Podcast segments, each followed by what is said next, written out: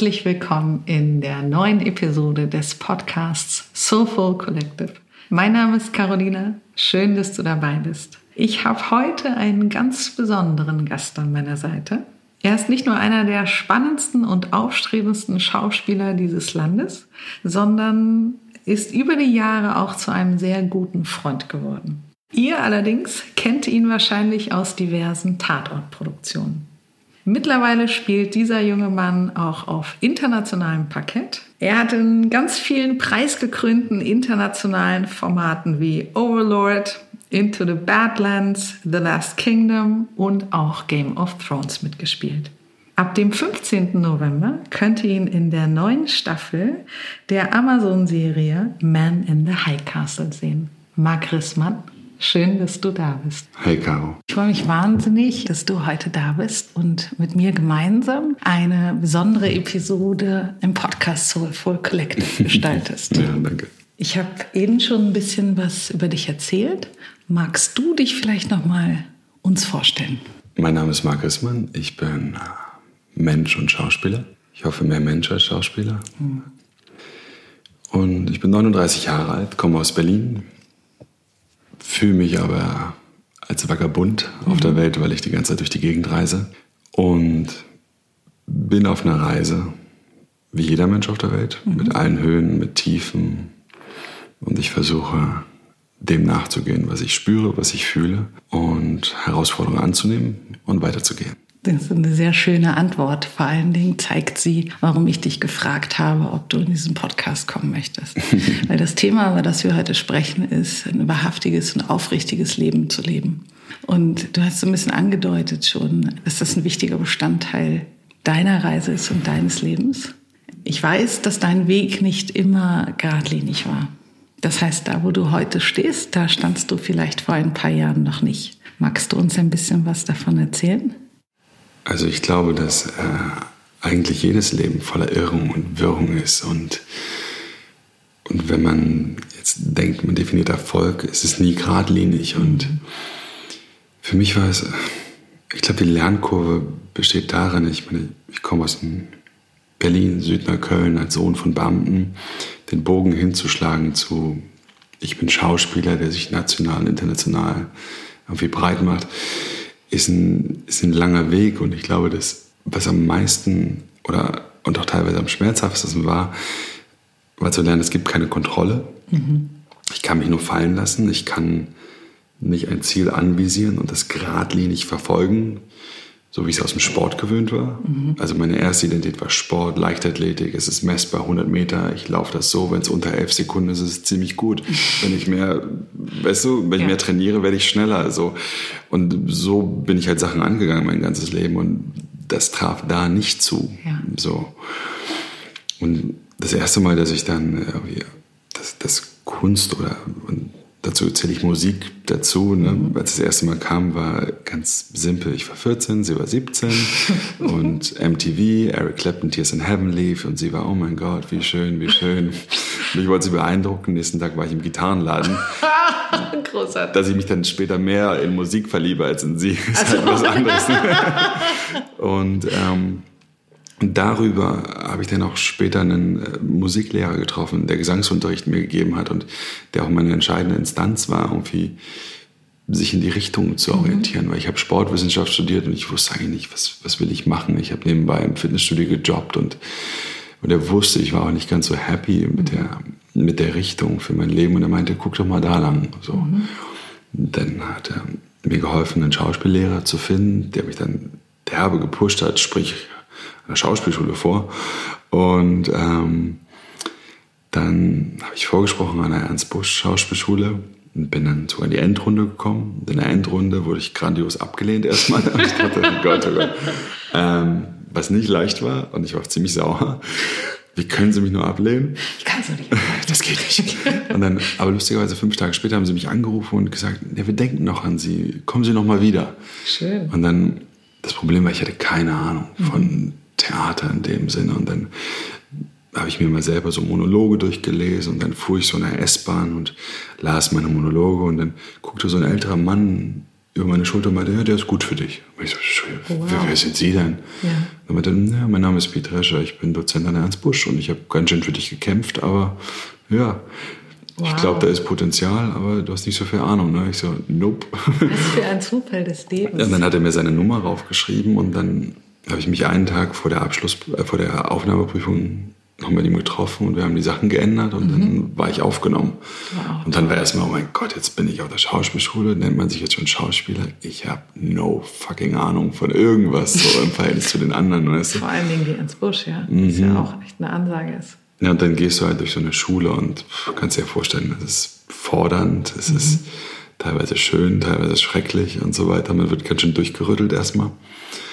Und wenn man rausgeht, dann denkt man erstmal, oh, jetzt muss ich ans Theater. Und dann bin ich auch ans Theater gegangen. Ich habe äh, am Deutschen äh, Theater in Berlin gespielt, am mhm. Staatsschauspiel Dresden. Und dann war ich zwei Jahre in Magdeburg. Und aber ich habe ich hab mich nicht so zu Hause gefühlt. Mhm. So, es gab mal, ich würde sagen, so eine von zehn Produktionen, wo ich happy war. Mhm. Aber oft war eine Sprache, die ich die ich eigentlich nicht so richtig verstanden habe. Das war so ein bisschen konzeptionell und verkauft. Also ich liebe Theater, ich liebe das Live-Moment zu spielen mit anderen Leuten, aber es hat so, weiß hat sich nicht so ehrlich angefühlt. Mhm. Und man gibt ganz schön viel auf von seinem Leben auch. Also du hast keine Kontrolle, wo du wohnst und mhm. so weiter. Ne? Und irgendeine innere Stimme hat mir gesagt, nee, du musst weg hier. Mhm. Da habe ich gekündigt und dann war ich in Berlin. Erstmal auch ein bisschen orientierungslos und dann habe ich durch einen Zufall, äh, es gab so eine Institution Actor Space und da mhm. habe ich einen Mann kennengelernt, Mike Bernardin aus England, der so Schauspieltraining gegeben hat und da habe ich mich sehr zu Hause gefühlt bei ihm und ich hatte überhaupt keine Kohle und aber ich hatte eine Kamera, mit der ich immer rumgelaufen bin und er meinte, du, du kannst umsonst kommen, wenn du ein paar Fotos machst und dann Toll.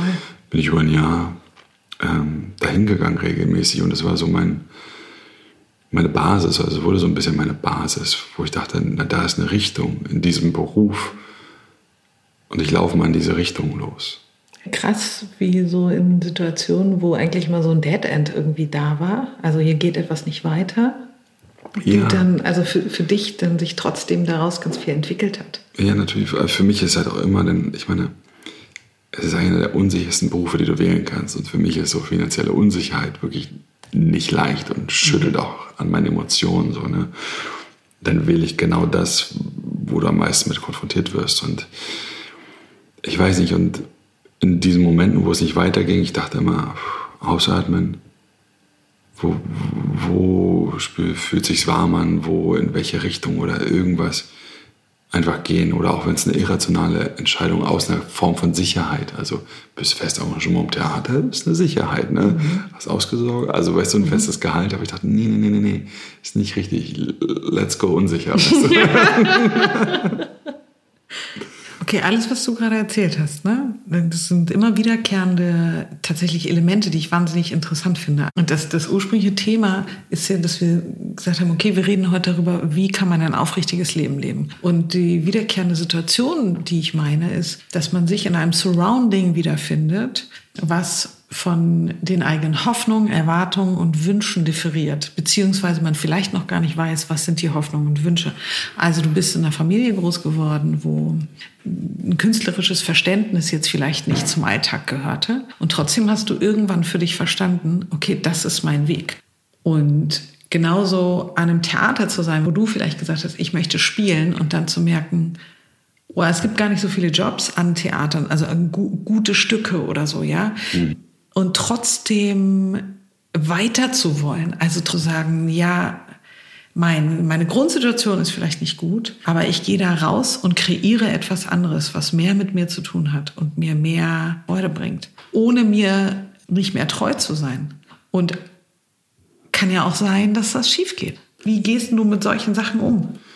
Ich weiß nicht genau, wie selbstreflektiert ich war an, an dem Punkt, dass mhm. ich wusste, weil man wird ja in eine Industrie geschmissen, dann findet man sich da wieder und dann muss man sich halt den Weg erstmal suchen und als ich dann gedacht habe, okay, jetzt bin ich hier, aber hier bin ich nicht glücklich, dann muss ich rausgehen. Rausgehen bedeutet, dachte ich, gucke in Richtung Film. Ich hatte mhm. kein Material oder irgendwas mhm. und ich mhm. dachte, oh, shit, mhm.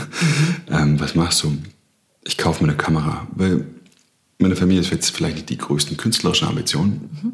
aber mein Papa ist ein ziemlich guter Handwerker. Mhm. Ich dachte, ich kann Dinge bauen.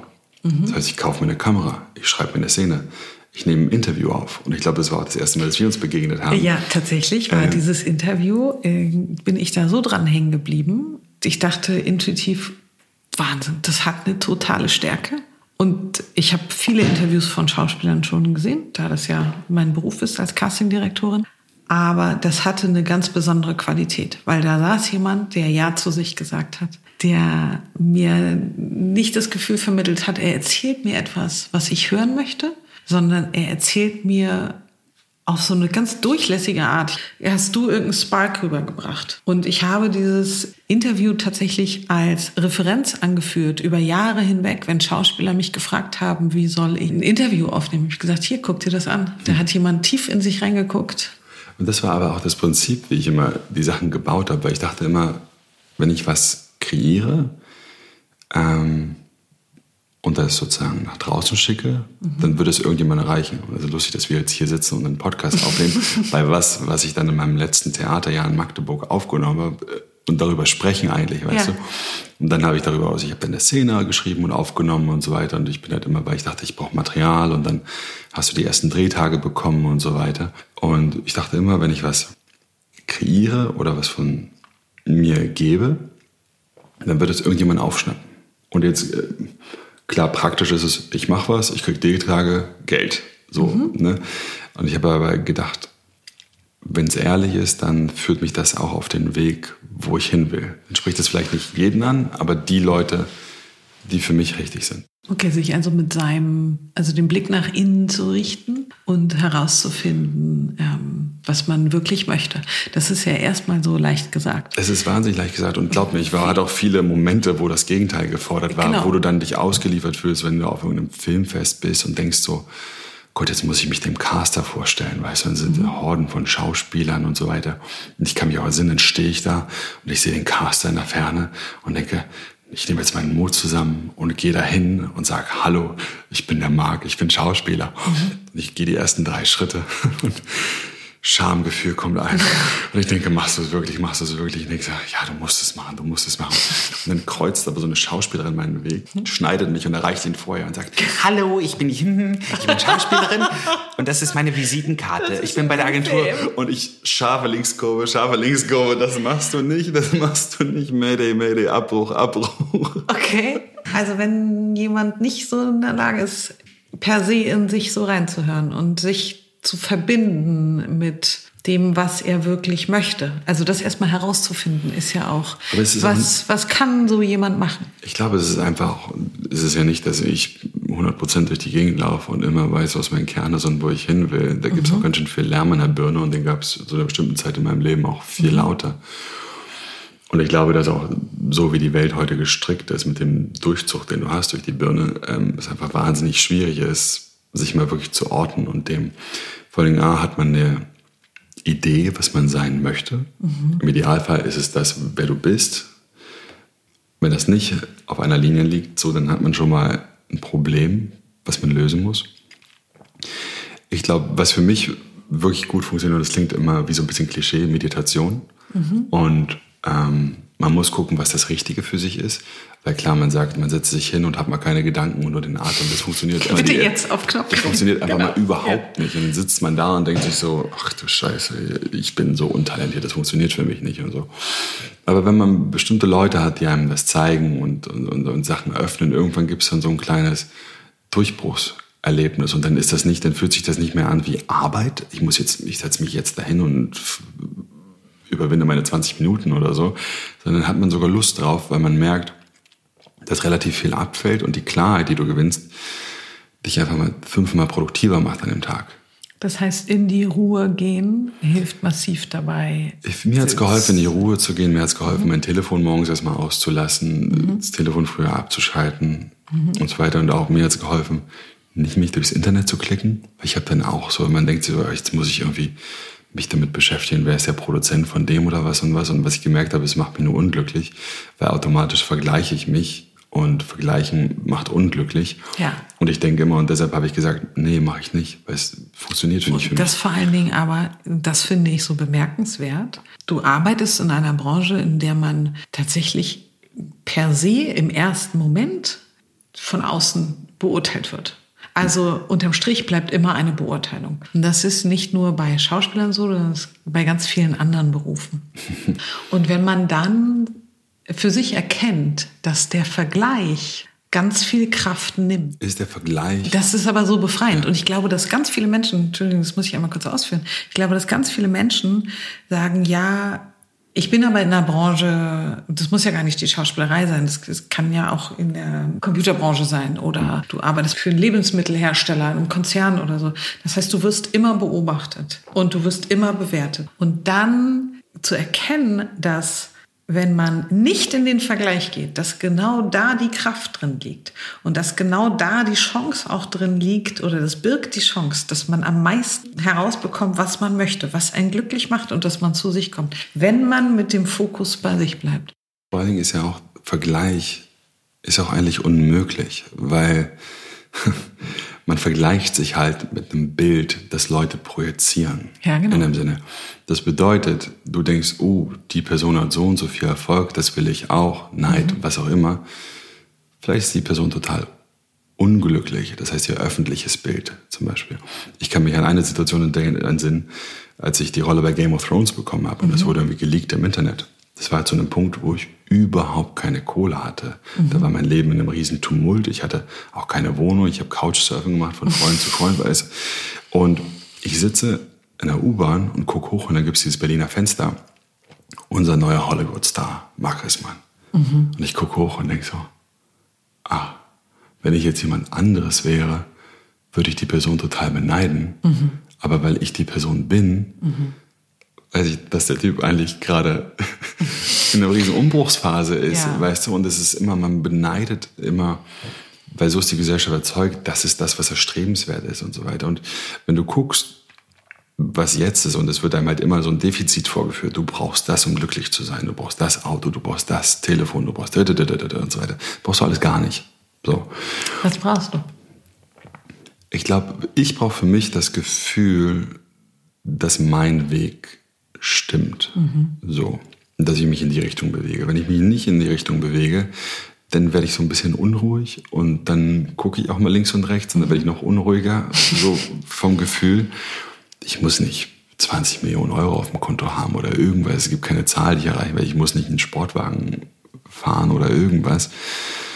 Ähm, aber ich muss das Gefühl haben, dass ich meinen Aufgaben nachgehe und keine Ahnung, es gibt eine Bestimmung oder was, keine Ahnung, oder ja. einem Gefühl folgen oder was auch immer das ist. Und vor allen Dingen ist ein Vergleich auch immer nur momentan. Es gibt keine Kontrolle im Leben. Die Person, die du, und ich habe es wirklich in Freundeskreisen schon, die alles hat, was man sich vorstellt, ist ein paar Monate später schwer krank oder hat einen Unfall oder irgendwas. Und es gibt keine Kontrolle im Leben für irgendwas. Das stimmt. Wir sprachen vorhin in der Kirche darüber. Ja relax, nothing is under control. Ja, und wenn du dem nachgehst und vor allen Dingen wirklich das Einzige, was du hast, ist Zeit. So das Einzige, was dir, das können dir Leute, die wahrscheinlich so 98 gerade sind, besser erzählen, retrospektivisch so. Ja. Aber wenn man sich damit befasst, was bleibt dir wirklich so, dann ist es nur eine Essenz in dem, in dem Sinne. Eine Aneinanderreihung von glücklichen Momenten. Ja, und manchmal sind es auch nicht glückliche Momente und die sind dann gut, damit was Neues entstehen kann. Mhm. Weißt du, Krisen sind halt, keiner will Krisen, wirklich, ich habe auch keinen Bock drauf. Und, aber sie sind halt manchmal da, um eine bestimmte Richtung zu lenken. Und ein Nein ist halt oft ein Ja für was anderes. Das hast du toll gesagt. Nein ist oft ein Ja für was anderes. Ja. Das heißt, die Chancen eher zu sehen in ja, dem, was passiert. Ich musste, und vor allem gerade, wenn du in einem Beruf umgehst, der permanent Ablehnung ist, weißt du. Und für mich Ablehnung zu lernen, war auch wirklich nicht leicht. Ich würde gerne mit dir gleich nochmal darüber sprechen, wie du mit Angst umgehst tatsächlich, wenn man mhm. Angst verspürt oder du Angst verspürst. Mhm. Das ist ja auch sehr nah zum Thema Ablehnung. Mhm. Ja? Und ich würde gerne mit dir auch noch darüber sprechen, über das Vertrauen in schöne Zufälle. Mhm. Also die dazu beitragen, dass Dinge so stattfinden, obwohl wir denken, kann nie passieren.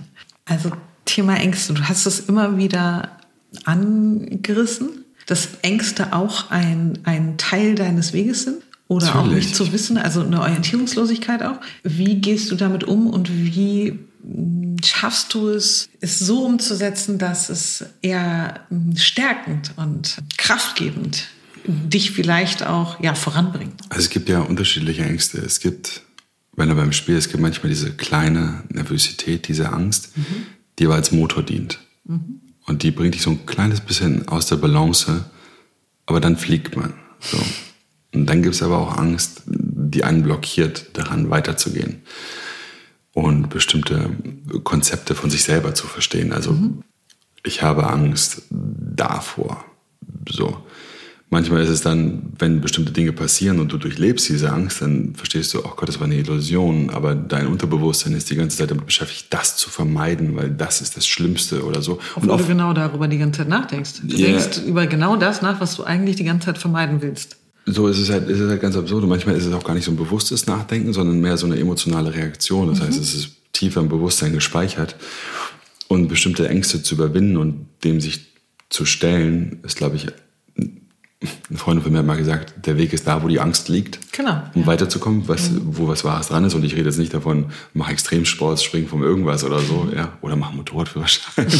ähm, aber äh, um sich neu zu definieren oder seine, seine Grenzen weiterzusetzen. Und mhm. sonst bleibt man immer nur in dem gleichen Feld stecken und Dinge wiederholen sich, weil man wählt bestimmte Dinge, die sich wiederholen, um was zu vermeiden. Ich glaube, je mehr man seine Ängste auflöst, desto freier wird man und ähm, desto klarer ist man. Aber sich auch einfach bewusst zu sein, dass die Gefahr oft eine Illusion ist und sich bewusst zu machen, was hat man oder was ist wirklich wichtig so. Ja, mhm. so ins Vertrauen. Also wenn ich zu einem Casting gehe, entscheidet sich mein Leben jetzt daran, ob ich das bekomme. Nee, mhm. ich kann auch ohne das glücklich sein. Mhm. So. Und dann ist man frei, weil es, soll ja nur Spiel sein. Das würde natürlich schwieriger, wenn es eine 100 Millionen Dollar Produktion ist und so weiter und so viel mhm. Geld und so viel Erfolg dahinter und dann würde man sich gefallen in dem Bild, wer man dann wäre und so weiter. Und dann muss man sich halt das heißt, seinem eigenen Bullshit bewusst werden. Das heißt, also einmal wirklich gucken, was ist da und warum habe ich Angst und was ist eigentlich da, was mir Sicherheit gibt. Es gibt auch so ein Prinzip, ich weiß nicht, ich weiß das nicht. Du kennst die Katie Byron mhm. oder so? Byron Katie. Ja, genau. Du hast das Buch so gelesen. Ähm, also ja. ist das wirklich wahr? Kann ich bestätigen, dass das wahr ist? Und ja. so. Weil oft sind das halt subjektive Konzepte und bei anderen das zu sehen, dass es Quatsch ist, ist relativ leicht, aber sich selbst zu sehen, ist halt das Schwierigste. Mhm. Und da kann man sich auch Hilfe suchen. Also viele kennen Byron Katie. Byron Katie hat äh, eine Form ähm, der Arbeit kreiert, also die heißt tatsächlich The Work, um aus Momenten zum Beispiel der Angst oder der Projektion herauszukommen. Und im Zuge dieser Arbeit wird hinterfragt, ob die Dinge wahr sind und ob wir wirklich wissen, ob das, was wir glauben oder denken, wahr ist. Ich kann gerne euch den Link auch mit dazu geben. Wer dazu Fragen hat, der kann mir gerne schreiben.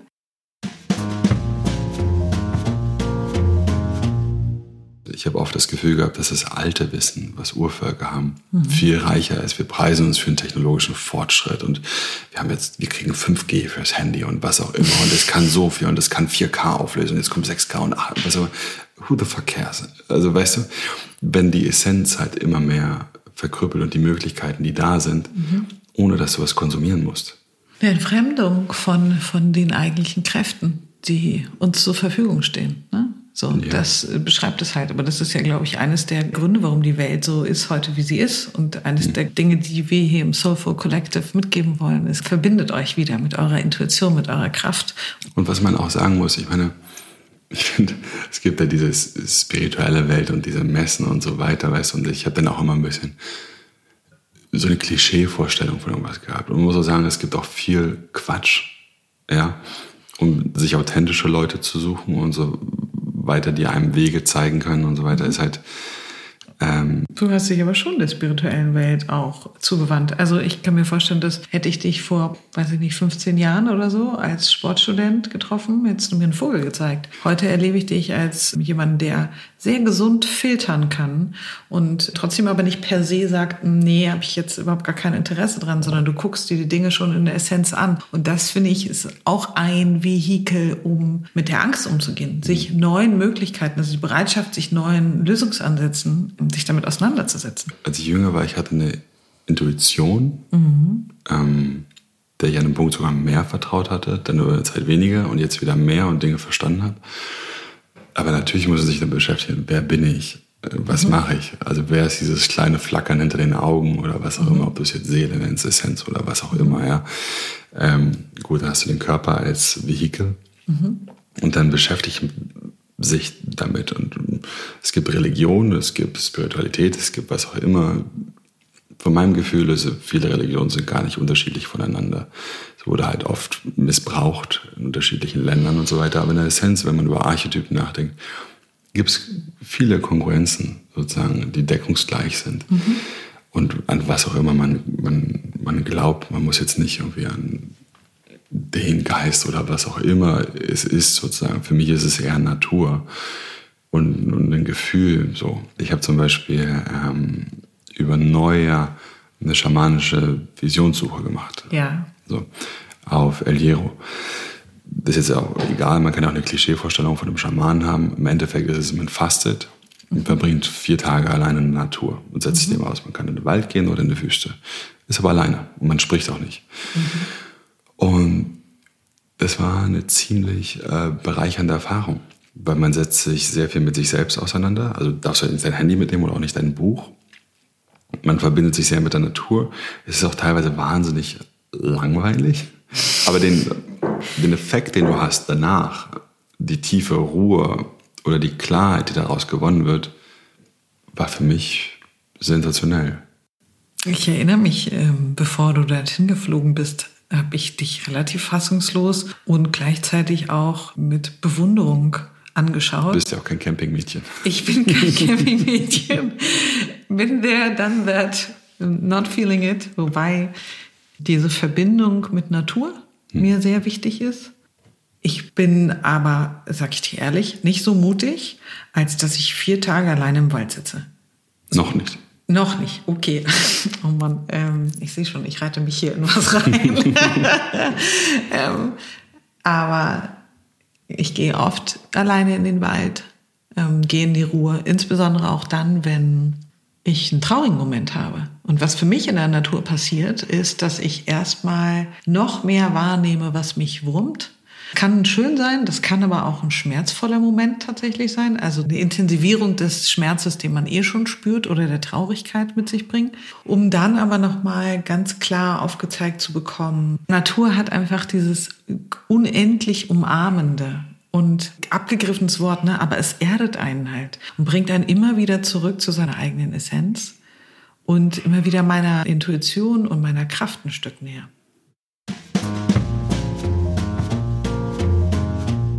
Du hast vorhin ähm, Zufälle genannt oder beschrieben. Zufälle. Zufälle, die ähm, ganz tolle Entwicklungen in deinem Leben ausgelöst haben.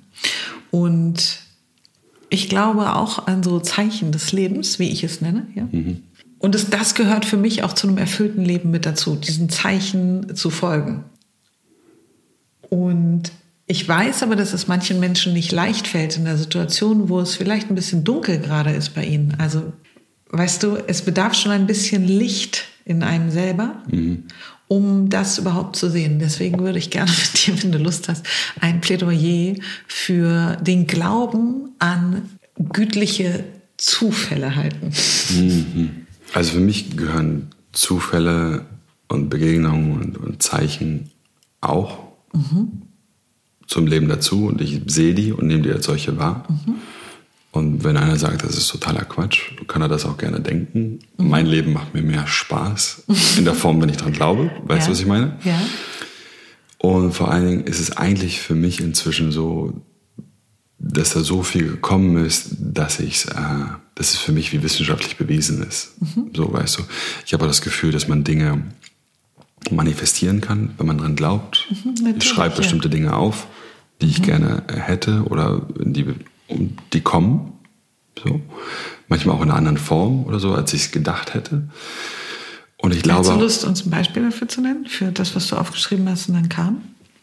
Ähm, Vielleicht ja auch äh, etwas, was kam und verbunden ist durch einen Zufall. Ich erinnere mich an einen Wunsch von dir. Du hattest mal den Wunsch, in einer Jury zu sitzen. Das ist ganz simpel. Ich hatte nur den Wunsch aufgeschrieben, dass ich gerne Majoror bei einem Filmfest wäre. Mhm. Und am nächsten Tag ähm, kam eine E-Mail von meiner Agentur, dass jemand ausgefallen ist in einem Juryfestival und wer Lust hätte. Und ich habe gesagt, Icke.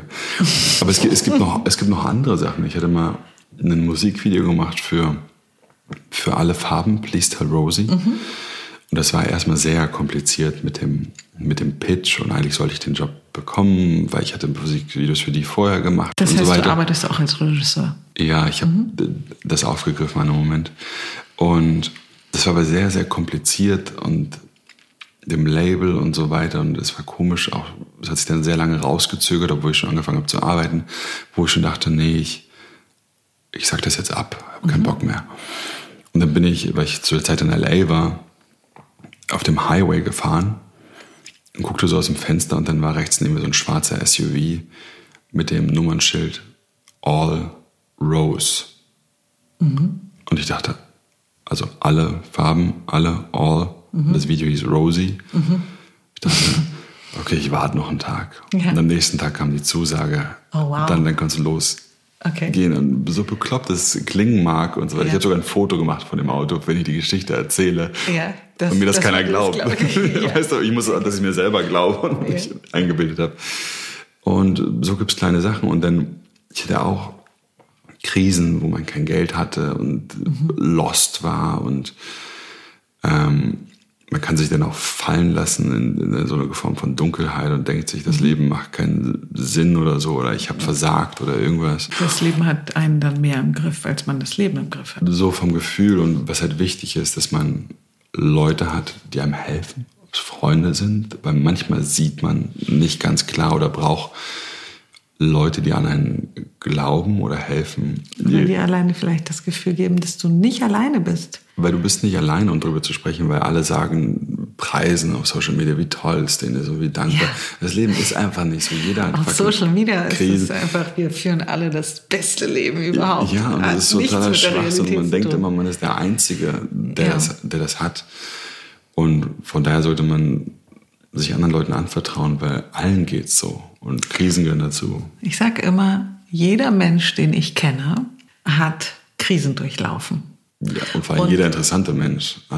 Also weißt du, was ich meine? ja, ähm, ja, tatsächlich. Ne? Wesen mit Ecken und Kanten sind dir und mir wahrscheinlich. Ähm, Für mich die suspektesten Leute sind immer die, die halt eine Maske oder ein Bild von sich projizieren, in dem es keine Probleme niemals in ihrem Leben ja. gab oder irgendwas mir irgendwas verkaufen wollen. Mhm. Dann denke ich einfach nur, bleib weg von mir.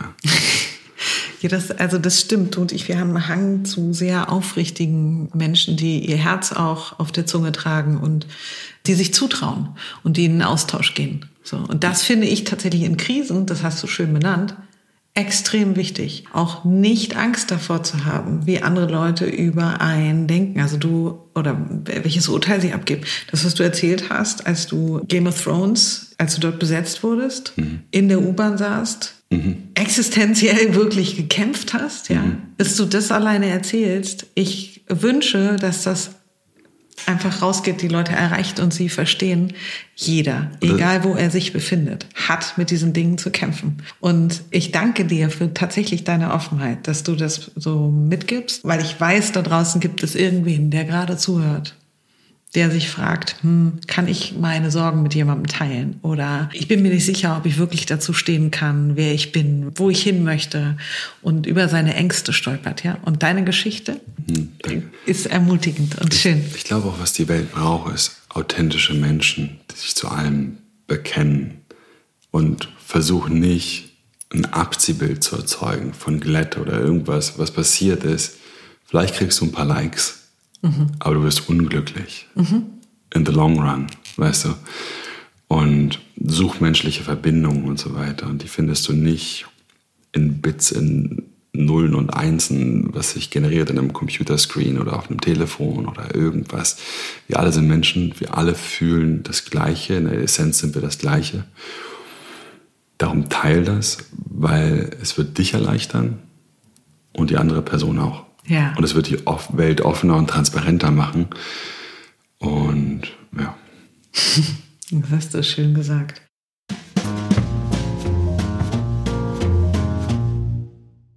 Um sich seine Träume zu erfüllen, dazu gehört auch loslassen. Loslassen, die alte Sau. Die alte Sau. Ich habe mich lange gefragt, was, was ist dieses Loslassen? Bis ich irgendwann in der Meditation ganz klar die Stimme vernommen habe, loslassen heißt zu dir selber kommen. In deinem Job oder in anderen Jobs ist dieses Loslassen relativ herausfordernd. Mhm. Wie gehst du damit um? Wie machst du das, dass es auch da wieder dich bereichert eigentlich und dass es funktioniert? Ich glaube, dass es ein Missverständnis bei dem Wort loslassen mhm. gibt, weil loslassen impliziert, du machst nichts, mhm. was aber nicht wirklich funktioniert, mhm. weil es verändert sich nichts. Für mich ist Loslassen eher die Aufmerksamkeit auf was anderes zu lenken.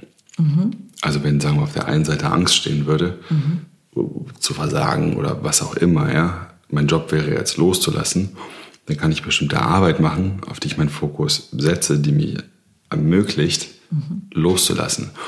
In dem Sinne jetzt für einen Schauspieler gesprochen, wäre es eine Vorbereitungszeit. Also da ist meine Szene, da ist mein Text. Ich bereite mich vor, ich baue eine Biografie für eine Figur, ich lerne einen Text und so weiter. Ich, und, also was man alles so machen kann. Mhm.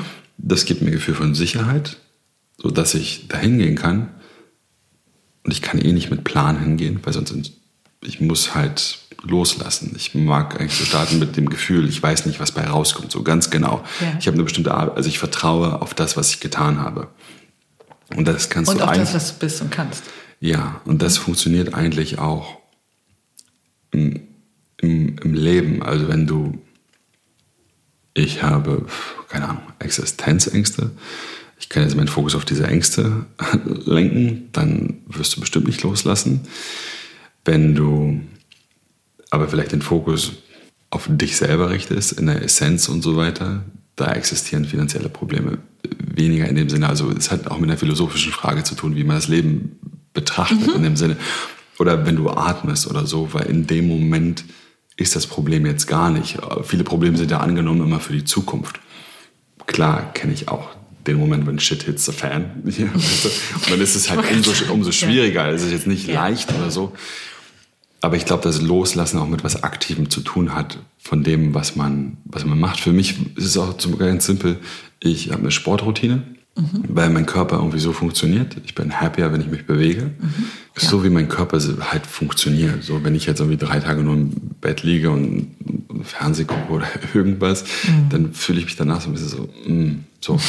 Es gibt auch bestimmte Sachen, was isst man? So, weißt du, bestimmte Nahrungsmittel haben bestimmte, erzeugen bestimmte Ergebnisse, um sich mit seinen Ängsten auseinanderzusetzen, die Ängste zu betrachten und zu gucken, was wirklich da mhm. ist, damit man sie nicht immer vermeidet, weil wenn man das handelt, dann ist es auch leichter loszulassen. So. Mhm. Weil oft ist es ja nur eine Illusion oder ein Konzept, was dahinter steckt, was sozusagen. Und das Einzige, was dir bleibt, ist loszulassen. Es gibt eh keine Kontrolle in dem Sinne. Genau, du hast es eben eher als was Aktiveres beschrieben, als ich das empfinde. Also hm. du hast gesagt, dass das eine bewusste Veränderung des Fokuses ist. Bei mir muss der von innen kommen. Also ich sage so, ich möchte jetzt den Fokus verändern und dann kann ich das natürlich, dann ist es auch was Aktives, aber per se. Es kann aber auch eine Erfahrung sein, die du aktiv gemacht hast, mhm. die deine Sichtweise ändert. Mhm. Also weißt du, du hast eine Erfahrung in einem Moment gemacht die die Sichtweise ändert. Und es ist wie wenn du das erste Mal das Meer gesehen hast in deinem Leben, betrachtest du die Welt danach ein bisschen anders. Erinnerst du dich an den Moment? Nee.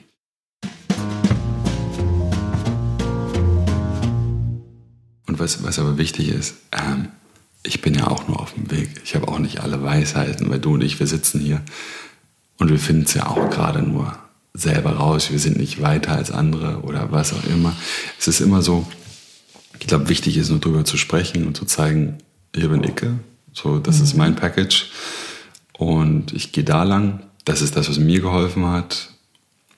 Das ist mein Konzept oder also Konzept ist das falsche Wort, aber das ist meine Herangehensweise oder das sind Erfahrungen, die ich gemacht habe. Probier es aus und genau. guck aber, was dich, und das muss auch nicht für dich stimmen, sondern das kann für dich auch anders sein, weil die Auseinandersetzung mit dir selber hängt mit dem Job zusammen. Also so wie es mir geht, ja. das sieht die Kamera mhm. und dementsprechend bekomme ich Jobs. Und ich habe gemerkt, je mehr ich zu mir gehe, desto mehr Erfolg Weil, Je mehr du näher an dir dran bist, desto aufrichtiger. Und desto aufrichtiger und Präsenz erhöht sich oder was auch immer. Und von daher war es ein Glück, dass sozusagen diese Arbeit an mir direkt mit dem Job zu tun hat. Das Schöne finde ich ja, also du hast es auch gerade benannt, du und ich, wir wissen ja auch nicht, wie es geht. Also ich glaube, dass wir schon ganz schön große Lernkurven gemacht haben. Also nicht nur groß im Sinne von, oh, da haben wir aber viel gelernt, sondern das Parkett, auf dem wir spielen, ist schon, also sportlich, sag ich mal. ähm, und ich glaube aber ganz fest daran, dass es im Grunde genommen völlig irrelevant ist, auf was für ein Parkett du stehst. Also reden wir über Hollywood und Game of Thrones, reden wir über ich lebe in Gelsenkirchen und arbeite im Kindergarten und komme dort an meine Grenzen und möchte dort nicht mehr sein. Oder will ich im Kindergarten arbeiten in genau. Gelsenkirchen, weil ich kenne zum Beispiel auch eine Frau, die war in ihrem Bürojob unhappy und arbeitet jetzt mit Kindern und das ist ihre größte Erfüllung geworden. Das war für sie die Antwort, weil sie im Grunde keine Kinder mehr bekommen konnte und so hat sie unendlich viele Kinder in dem Sinne und sie ist glücklicher denn je. Weißt du, was ich meine? Ja, darauf wollte ich hinaus. Also es ist egal, wo wir uns befinden auf unserer Reise. Wenn wir den Zugang finden zu uns selber, we're all in the same boat. Mhm. Und wenn wir ein bisschen Glück und Bezauberung in uns finden und das in die Welt tragen, ich glaube, dass wir einen wahnsinnigen Impact machen können. Ich habe heute Morgen ein, ein, eine Sprachnachricht bekommen von einer Frau, der ich, jetzt muss ich mal kurz ausholen, ich war letztens auf einer Veranstaltung und ich liebe Losen, Lose kaufen, liebe ich. Ja. Und habe ganz viele Lose gekauft, weil ich unbedingt etwas gewinnen wollte. Also einen bestimmten Item gewinnen wollte. Und ich gewann ein paar Handschuhe, äh, ein paar Lederhandschuhe, also es war eine Motorradveranstaltung, weil ich ja Motorrad fahre. Ich gewann ein paar rote ähm, Motorradhandschuhe und diese Motorradhandschuhe, ich wusste, dass diese Frau sich darüber freute und habe sofort diese Handschuhe dieser Frau geschenkt, weil mein Item war es ja nicht. Und ich wusste, es gibt ihr so viel unglaubliche Freude. Ähm, und das war für mich ganz klar. Dann habe ich als zweites noch was anderes gewonnen. Ach, es war ein T-Shirt. Ähm, und ich wusste, dass meine Freundin Babsi sich über dieses T-Shirt freut. Und ich habe also ihr äh, dieses T-Shirt geschenkt. Und dann habe ich so ein Gespräch mit dem da oben, wer auch immer das ist und ob wir das Universum nennen oder Gott oder I don't know. Und habe gesagt, du weißt du was? Wenn ich diese Dinge gewonnen habe für die anderen, Danke, das hat meinen Tag schon richtig schön gemacht. Ich habe zwei Leute bezaubert. Und heute bekam ich also eine Sprachnachricht von der Dame, der ich diese Handschuhe geschenkt habe. Und sie sagte mir, Carolina, du hast in mir was losgetreten. Und zwar hast du in mir losgetreten, Dinge einfach zu teilen mit anderen. Und wenn ich etwas habe, wovon ich weiß, dass jemand anderes sich darüber freut, das einfach zu geben, ohne Erwartungshaltung, ohne Anspruch, sondern only for the joy of it. Und all das, was du und ich besprochen haben gerade und auch diese Geschichte, die ich jetzt erzählt hm. habe, jeder findet sich, glaube ich, darin wieder. Jeder kann es einbauen in sein Leben. Es ist egal, ob du 18 Jahre bist, nicht weißt, wo du lang gehst, ob du auf dem Zenit deines Erfolges bist, ob du gerade aus dem Liebeskummer raus bist oder mittendrin steckst. Egal wie hell oder dunkel das in deinem Leben ist, wir teilen dieselben Herausforderungen. Wir haben dieselben Mittel zur Verfügung. Und wenn wir wollen, machen wir das gut in uns und geben das halt in die Welt weiter. Und so verändert man eigentlich die Welt. Genau. Denkt genau. Man, wenn man in seinem kleinen Radius agiert, genau. weil es multipliziert sich ja.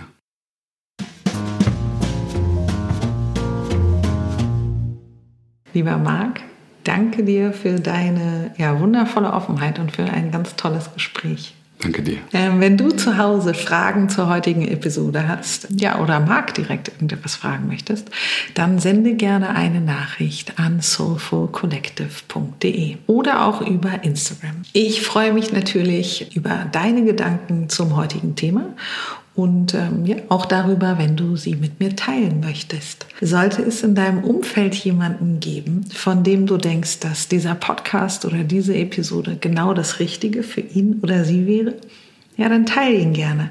Alternativ lade ich dich natürlich ein, diesen Podcast hier und jetzt und heute zu abonnieren. Habt eine wundervolle Woche. In diesem Sinne, das Glück liegt in dir. Deine Carolina.